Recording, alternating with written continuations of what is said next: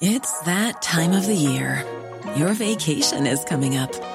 You can already hear the beach waves, feel the warm breeze, relax, and think about work. You really, really want it all to work out while you're away. Monday.com gives you and the team that peace of mind. When all work is on one platform and everyone's in sync, things just flow wherever you are. Tap the banner to go to Monday.com.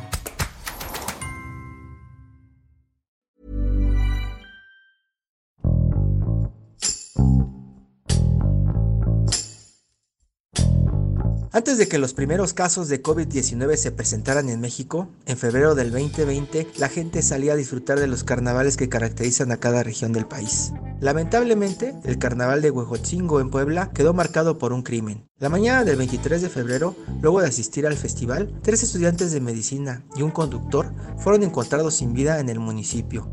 El caso generó marchas exigiendo justicia y claridad en las polémicas declaraciones de las autoridades. Paulina Gómez, reportera del Sol de Puebla, hace un recuento de los hechos y explica cómo ha avanzado la investigación a un año del delito. Soy Hiroshi Takahashi y esto es Profundo.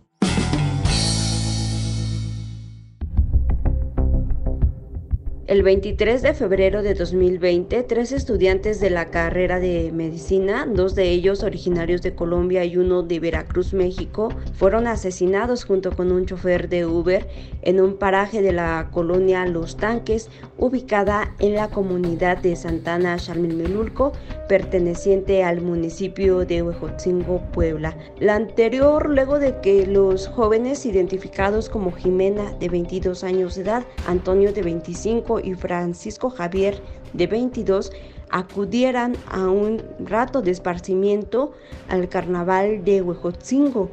Al caer la noche, eh, uno de ellos solicitó un servicio a través de la plataforma de Uber para poder regresar hacia la ciudad de Puebla, que es donde se hospedaban. Es así como Josué Emanuel de 28 años de edad llegó al punto que la plataforma le marcó para recoger a los tres estudiantes y comenzar el viaje. Sin embargo, al encontrar las principales calles de la localidad cerradas, el conductor tuvo que tomar una ruta alterna. En el trayecto fueron interceptados, baleados y posteriormente abandonados en un paraje de la colonia Los Tanques. Las pertenencias de las víctimas y el vehículo en el que viajaban fueron localizados horas después tras el cateo en tres inmuebles que la Fiscalía de Puebla implementó precisamente en la localidad de Santana Melulco. A la par, tres personas de nombre Jesús de 46 años, Ángel de 23 y Lisette de 22 fueron asegurados por el asesinato de estos tres jóvenes y el conductor de la plataforma Uber. Sin embargo, para noviembre de 2020, las autoridades poblanas también dieron a conocer la detención de Felipe, alias El Pirulí, líder de la banda delictiva que perpetró este multihomicidio y que precisamente operaba también en la región de Huejotzingo con delitos como robo de vehículo, robo de unidades de carga, también secuestro y dedicados incluso al homicidio. En primera instancia, el caso cobró relevancia no solo a nivel local y nacional, sino también internacional por el hecho de que dos de las víctimas eran originarias de Colombia. Pero después también hubo una serie de cuestionamientos luego de que el entonces encargado de despacho de la Fiscalía General del Estado de Puebla, Gilberto Higuera Bernal, informara que una riña por un sombrero, y en este caso el sombrero azul que portaba Jimena en el carnaval, había sido el motivo del asesinato de los tres jóvenes y el conductor de Uber. Sin embargo, tiempo después, el padre de Jimena, esta joven de 22 años de edad originaria de Colombia, manifestó que era poco creíble la versión de que una riña por el sombrero azul de Jimena haya sido el móvil de los hechos. Incluso el padre de Jimena comentó ante diversos medios de comunicación que aquel día, previo a los hechos, Jimena le comentó que había perdido su sombrero y que una hora después fue localizado por uno de sus amigos y que lo portaba una niña. Y que en ningún momento ella mencionó alguna discusión o riña por este sombrero con alguna otra persona. Y en este caso la fiscalía refirió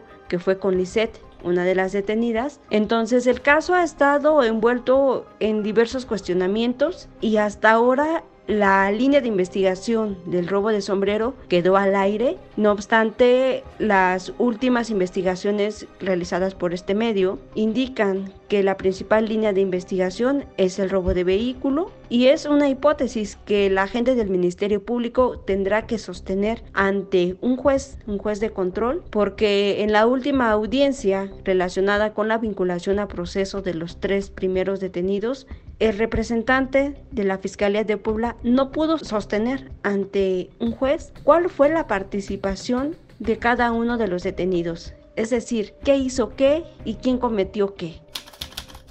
Angélica Serpa, madre de José Antonio Parada Serpa.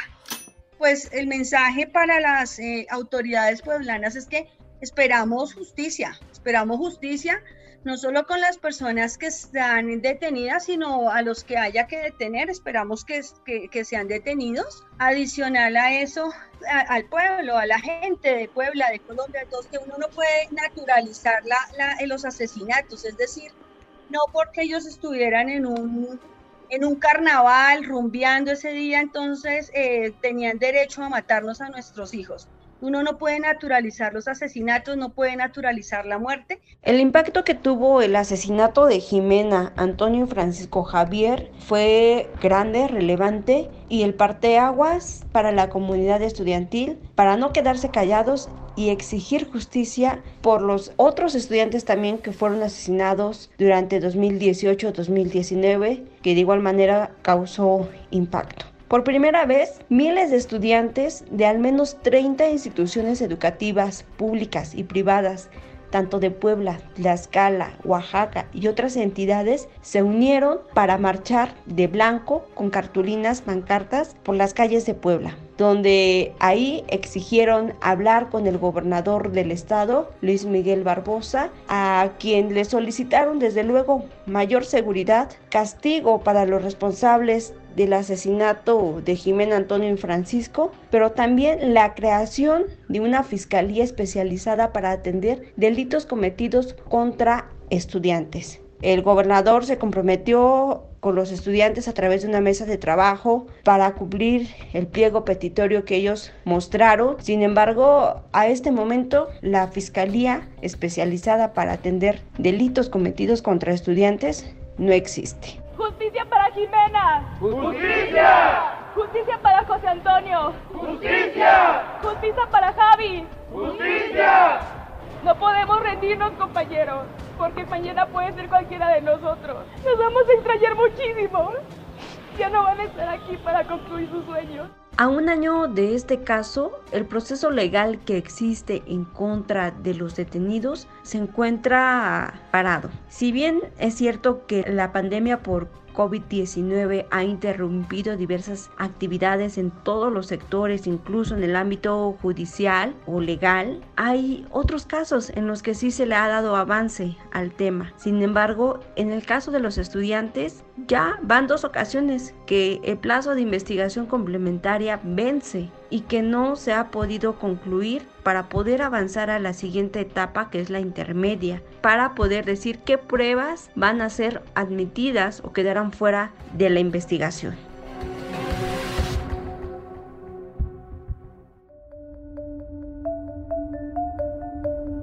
El clima de inseguridad en el municipio de Huejotzingo, donde se cometió este crimen, ha sido calificado por los mismos pobladores como preocupante. Pues bueno, la, la verdad es que ya la situación de seguridad era ya muy, ya todas las noches era una situación de balaceras.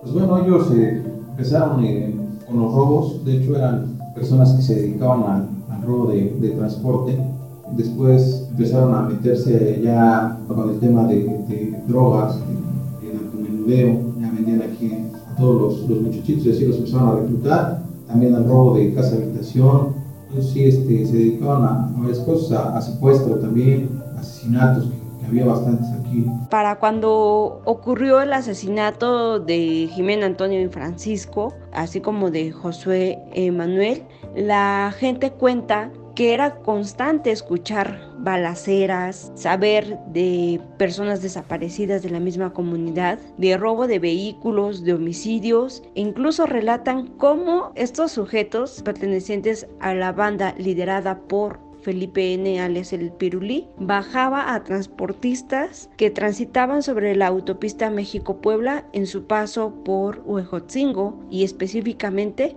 por la comunidad de Santana Milulco.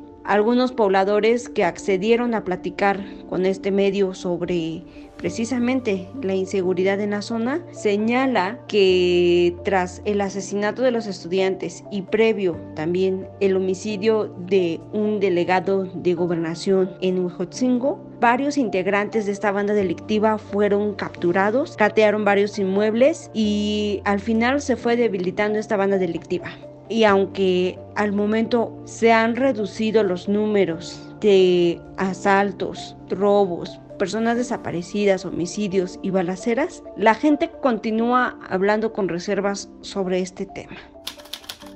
Sonia Hernández, madre de Jimena Quijano Hernández. Para mí esa frase es como tan, como tan bonita pero tan dolorosa que Jorge lo repitió mucho en México cuando estuvimos, que, que ella decía que amo a México, amo a México. Y lo que dice Jorge, México nos la quitó. Eso para mí ha sido, o sea, terrible porque ver que una persona que tanto amó a un país, le gustaba tanto sus costumbres, sus cosas y, y no la supieron aprovechar porque Jimena se quería quedar allá y seguir su carrera allá y hubieran podido tener una gran doctora porque para mí Jimena era mi gran doctora. La dificultad, lógicamente, en este asunto es que, por ejemplo, los padres de Jimena y de Antonio se encuentran en Colombia y la hermana y la madre de Francisco Javier en Veracruz. La única opción que han encontrado estas familias para seguir el caso de cerca es contratar a un abogado de la Ciudad de México para que él se encargue de momento de hacer todos los trámites correspondientes, de orientarlos legalmente y de vigilar que el agente del Ministerio Público de la Fiscalía General del Estado de Puebla realice las investigaciones correspondientes y que todo vaya conforme a derecho. Sin embargo, no tienen la opción de estar cada 8 días, cada 15 días preguntando por el caso y lo único que les queda es esperar lo que su abogado les informe o bien lo que la misma fiscalía les dé a conocer cuando ellos lo crean pertinente. Definitivamente la distancia es un impedimento para que estas familias sigan muy de cerca la investigación sobre el asesinato de sus hijos. Sin embargo, no han parado en buscar respuestas, avances y desde luego una sentencia. Ellos indican la máxima sentencia para los responsables del asesinato de estos jóvenes. Sonia Hernández, madre de Jimena Quijano Hernández. Y, y necesitamos que realmente este caso siga termine hasta donde las mayores consecuencias que sea. No nos podemos callar y seguir haciendo ruido, y no solo por Jimena, Coti, Javier y José, sino por Mariana y todos los médicos de México, todos, todos los muchachos, no tienen que ser médicos, son muchachos, son jóvenes. Entonces, a la juventud no la pueden seguir matando. Los retos para cubrir este tipo de notas de eventos son varios. Desde el momento en el que ocurre el crimen, el homicidio, se debe buscar toda la información posible sobre las víctimas, los responsables y mostrarle al lector no solamente lo ocurrido en ese momento, sino también ofrecerle algo distinto y profundizar en la investigación. Sin embargo, en los últimos años, las mismas fuentes se han visto atadas de manos para proporcionar información a los medios por miedo a un castigo por parte de sus superiores. Pero de alguna u otra manera, uno como comunicador, periodista, reportero, debe buscar las opciones para conseguir esa información. Y posterior a ello, no dejarlo solamente en lo que ocurrió, sino también profundizar y darle seguimiento a ese caso. Para ello es necesario contactar a los familiares, que son los que dan muchas veces la información de primera mano de cómo va avanzando un caso. Sin embargo, nos encontramos con un obstáculo grande. Las propias autoridades, y puedo decir la misma fiscalía, pide a los familiares, a los deudos, no hablar con la prensa, no dar declaración a los medios de comunicación. Ellos alegan que porque esto afectaría en las investigaciones. Sin embargo, desde este lado lo vemos como el no querer ser presionados de manera pública y decir que algo no están haciendo bien o que simplemente no están haciendo su trabajo. A veces también hay que ser pertinentes del momento de entrevistar, de buscar una declaración por parte de los dolientes. Es un momento difícil para ellos y el estar repitiendo o hablando sobre el tema es aún todavía más complicado. Muchas ocasiones se encuentran en estado de shock y no es posible hablar con ellos. Hay que ser prudentes en esa parte, si también hago énfasis, tener la ética, el instinto para poder increpar a los familiares de las víctimas. Cindy Tirado Márquez, hermana de Francisco Javier Tirado Márquez. El ir a las audiencias usted estuvo de tres, cuatro horas, el, el, que te describan cómo iba vestido, cómo quedó, la manera tan atroz que, lo, que, que los mataron, para nosotros es una puñalada más, una puñalada más. ¿Por qué darle seguimiento a un tema como este a un año de que ocurrió? Simplemente eso, no olvidar lo que ocurrió, presionar para que las autoridades cumplan con su trabajo, pero principalmente para que familias, para que víctimas indirectas de este tipo de crímenes tengan justicia. Algunos de los deudos comentaban para este medio, así detuvieran a 5, 10, 20 personas, ellos como familiares de una de las víctimas jamás van a quedar conformes, porque el hecho de detener a una persona, darle una sentencia condenatoria y que estos sujetos estén en prisión, jamás les va a devolver a sus seres queridos, pero por lo menos van a tener el sentimiento de paz, de que hubo justicia, de que alguien está pagando por lo cometido y que no van a volver a hacerle daño a ninguna persona más como ahora lo hicieron. Madre de Jimena Quijano Hernández. El dolor es como si hubiera sido ayer. La ausencia de un hijo, para mí, es lo más grande que uno puede tener como madre o como padre o como hermano.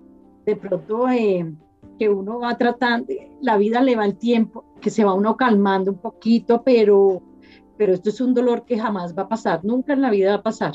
En dos minutos, en un minuto le destruyen a uno la vida. Ante la crisis sanitaria por COVID-19 que se vive a nivel mundial, Definitivamente el proceso legal que existe en contra de las personas detenidas por este caso va a ir de manera lenta. Las audiencias seguramente seguirán retrasándose. Y en este caso me parece que le toca al Tribunal Superior de Justicia del Estado de Puebla, de la mano de la Fiscalía del Estado, llevar a cabo acciones tácticas, audiencias vía remota o algo que no retrase el proceso y que al contrario permita seguir avanzando en este mismo. Porque hay que recordar que la ley marca que una persona detenida no puede estar asegurada sin sentencia por más de dos años. Entonces, las miras a un futuro es que esas personas reciban una sentencia condenatoria y que no posteriormente, al superarse esos dos años que marca la ley, bajo ese pretexto obtengan su libertad.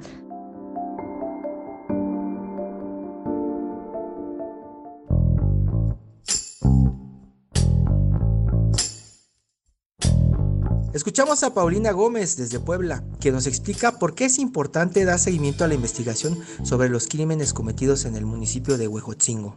Aunque los pobladores aseguran que los robos, balaceras y asesinatos han disminuido, todavía hablan sobre el tema con reservas y bajo el anonimato. El miedo a cualquier represalia sigue presente.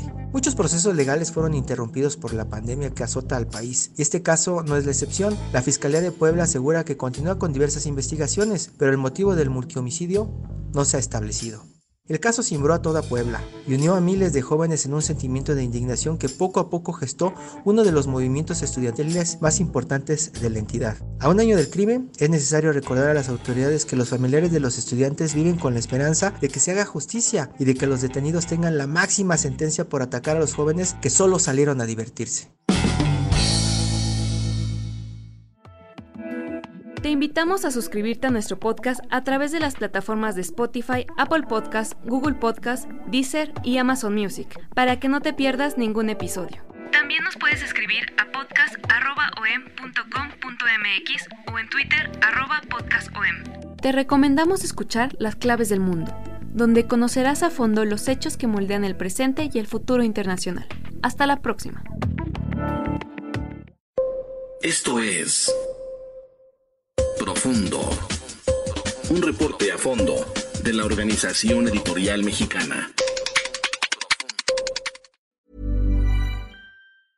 Hey, folks, I'm Mark Marin from the WTF Podcast, and this episode is brought to you by Kleenex Ultra Soft Tissues your ally to help tackle your allergy symptoms this season. I love the change of seasons, but nobody loves pollen and all those other things floating in the air that make you sneeze during this nice weather. Kleenex Ultra Soft tissues are hypoallergenic and allergist approved. So fight back against watery eyes and runny noses without worrying about irritating your skin. For this allergy season, grab Kleenex and face allergies head on.